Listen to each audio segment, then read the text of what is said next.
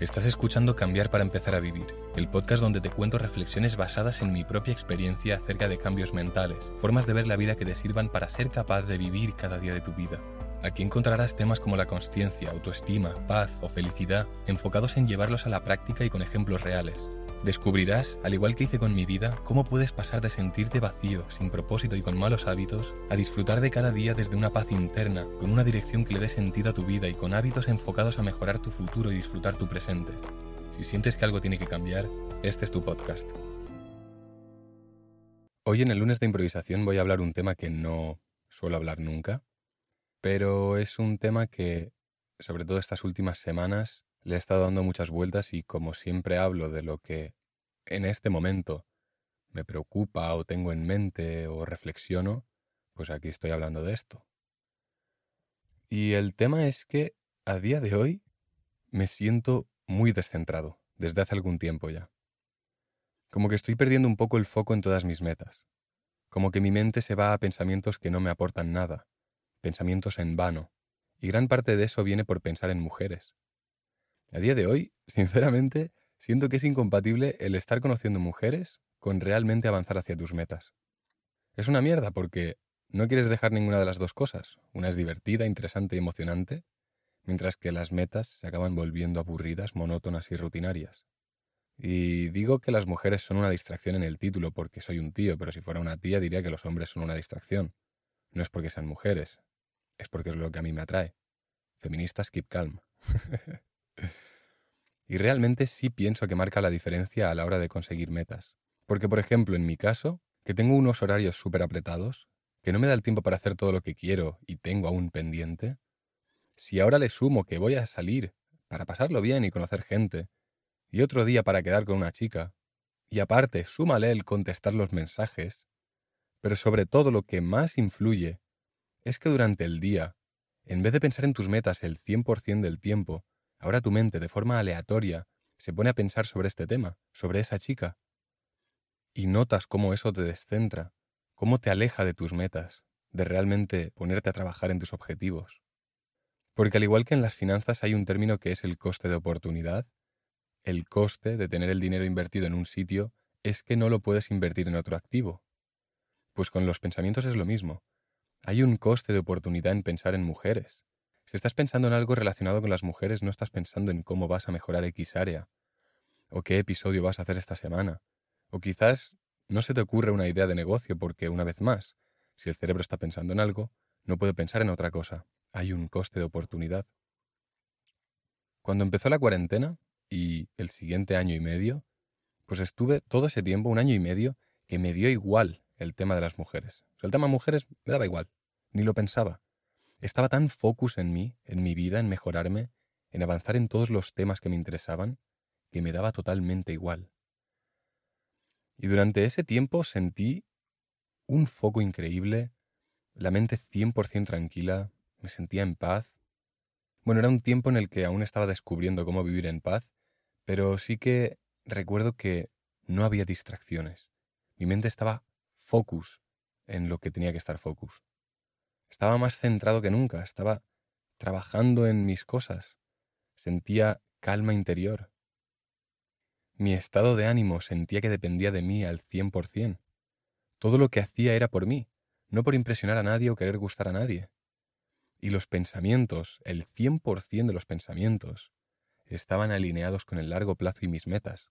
Los siete días de la semana enfocados en trabajar en mis proyectos y objetivos, y no había nada que me distrayera de eso. Si salía a la calle, era porque tenía que salir a la calle o porque había quedado con mi amigo para reflexionar sobre la vida y seguir avanzando y pensando en temas importantes. Y quiero volver a eso, pero tampoco quiero dejar de lado el área social, que también es importante en la vida. Entonces me pregunto, ¿cuál sería el punto ideal? ¿Puede que el punto ideal simplemente sea el modo monje? O sea, lo que hice en la cuarentena, esto de estar full foco y tal, es, a lo que le llamo modo monje, que estás enfocado en tus cosas y no quieres nada más que estar enfocado en tus cosas. Y durante cierto periodo de tiempo solo haces eso. Entonces, me pregunto eso, si puede que el punto ideal simplemente sea el modo monje. Porque es que a la mínima que hablas con alguna chica y quedas, ya notas cómo tu estado de ánimo mínimamente depende de si contesta, de cuándo contesta, de cómo te contesta. Y lo mierda, y lo que realmente me molesta de esto, es que luego en vez de tener en mente tus metas y tus objetivos claros, tienes a tu mente que recurrentemente se pone a pensar en esa persona. Y por mucho que sea un pensamiento y lo abandones relativamente rápido, hay un coste de oportunidad ahí. Hay una mínima dependencia. Y habiendo experimentado la paz, tranquilidad, ecuanimidad y el foco en mis metas que tienes cuando estás en el monk mode, en el modo monje, sinceramente me apetece mucho. Y diría que hasta lo necesito. Así que probablemente en septiembre o por ahí lo haga.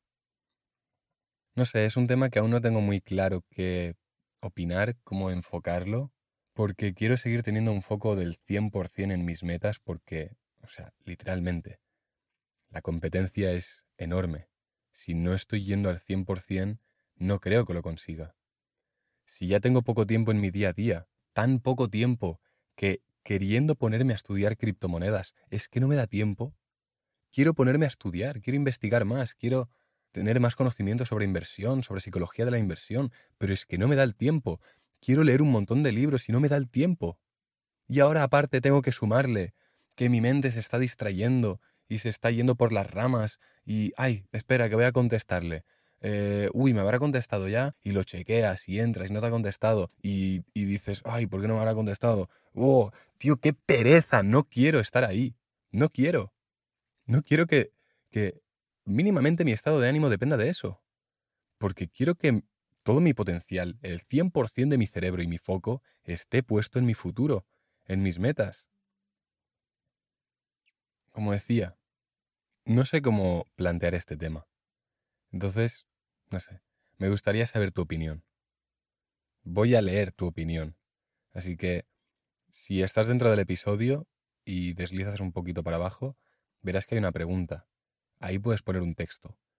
Si quieres, si es un tema que tú le has dado vueltas y tienes ya un marco de pensamiento, una forma de actuar respecto a este tema que te permita estar lo máximo enfocado que puedas en tus metas y aparte estar abierto a conocer, a socializar y todo este tema, me encantaría que me dijeras tu opinión, tu experiencia, para que yo pueda aprender de esto.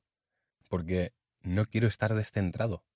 Y siento que cuanto más entro en este tema, el tema social, el tema de conocer a chicas, más me descentro. Y no quiero.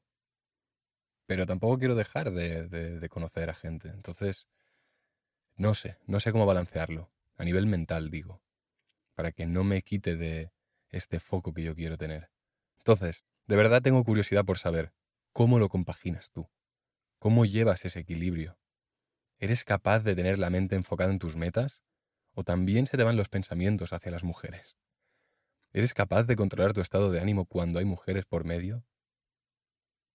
Así que si tú tienes una experiencia relevante en esto, coméntamelo, porque realmente quiero saberlo. Nada más, eh, ya sé que este episodio ha sido un poquito distinto. Ha habido unas cuantas personas que me han ido contactando por Instagram que me han pedido que hable un poco más sobre este tema. Entonces, quizás vuelva a hablar de este tema. No lo sé, ya veremos. Pero bueno, no te olvides de comentar tu experiencia ahí abajo. Y nada, como siempre, disfruta de la vida y nos vemos el próximo jueves. Chao.